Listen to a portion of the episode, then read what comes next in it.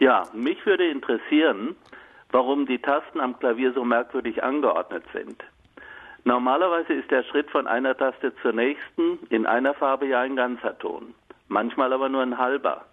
Würden dagegen stets die weißen Tasten einen ganzen Tonabstand einhalten und dazwischen die schwarzen Tasten einen halben Ton, könnten dann nicht alle Tonarten mit dem gleichen Fingersatz gespielt werden. Das heißt, Sie stellen sich das so vor, praktisch weiße Taste, schwarze Taste, weiße Taste, schwarze Taste, ohne diese komische Lücke sozusagen zwischen dem E und dem F und dem H und dem C. Ja, ganz genau. Also mir ist schon klar, äh, dass in C-Dur man eine äh, Tonleiter einfach spielen kann, mhm. nur auf den weißen Tasten in, in äh, glatter Folge.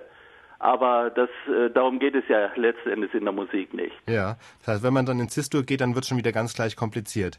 Es gab tatsächlich immer wieder Versuche, solche Tastaturen einzuführen, die wirklich, wo die Halbtöne ganz konsequent immer aufeinander folgen. Das waren sogenannte chromatische Tastaturen, aber die haben sich nicht durchgesetzt. Der Hauptgrund ist eigentlich, dass sich diese Klaviertastatur, wie, sie, wie wir sie heute können, einfach erstmal historisch durchgesetzt hat. Sie ist historisch gewachsen. Und jetzt muss ich ein bisschen ausholen. Sie müssen sich vorstellen, angefangen hat es mit einer Tastatur, die überhaupt keine schwarzen Tasten hatte. Das heißt, die ersten Tastaturen bestanden quasi nur aus dem, was wir heute als weiße Tasten bezeichnen, also die Töne der C-Dur-Tonleute. Und wir haben uns ja. für Ihre schöne Frage auch mal ein Klavier hierher geholt. Das klingt dann so. Das sind die Töne der C-Dur und da fällt natürlich ja. sofort auf, was Sie gesagt haben, dass es keine gleichmäßige Abfolge ist, sondern zwei Halbtonschritte sind drin, eins vom E zum F und einer vom H zum C. Jetzt ist die Frage, warum diese Abfolge? Diese Töne ergeben sich aus dem Quintenintervall. Die Quinte ist ja ganz wichtig in der Musik, nach der Oktave das wichtigste Intervall, weil es das harmonischste dann auch ist. Und ja. wenn man jetzt bei einem Ton anfängt, sagen wir beim F, und dann quintenweise hochgeht, dann erhält man folgende Abfolge.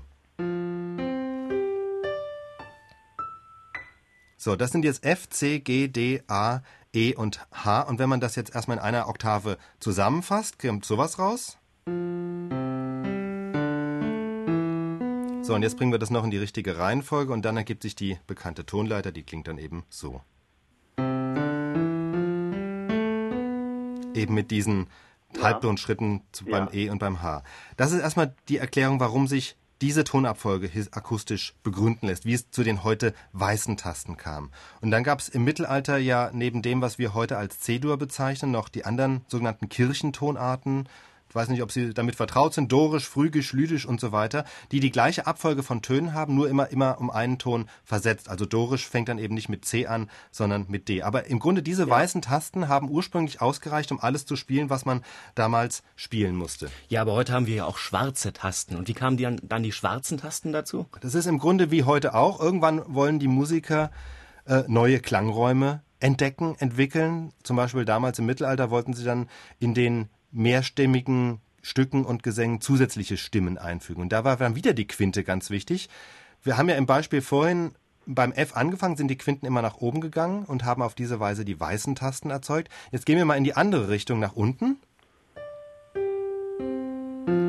So, jetzt sind wir beim F und noch eins tiefer, da landet man dann beim B. Und das gab es in den frühen Tastaturen nicht. Und deswegen wurde das eingefügt, das war so um das Jahr 1500 herum, die erste schwarze Taste, das B. Und dann wurden dann konsequent eben alle noch sonstigen Halbtonschritte als schwarzen Tasten eingefügt, sodass wir heute eben diese Tastatur haben. Ne? Mhm. Ja, so ist die Tastatur, wie wir sie heute kennen, entstanden. Und natürlich haben dann auch die Komponisten sich daran orientiert. Und das ist sicher der Hauptgrund, warum sich die anderen Tastaturen dann später nicht mehr durchgesetzt haben, auch das, was Sie vorhin vorgeschlagen haben, einfach weil ein Beethoven oder ein Debussy oder ein Ravel ihre Stücke natürlich so komponiert haben, dass sie auf der traditionellen Tastatur spielbar sind. Und wenn man eine neue Tastatur einführen würde, müssten sich so viele Pianisten umstellen, die Stücke wären wahrscheinlich gar nicht mehr spielbar, zum Teil jedenfalls.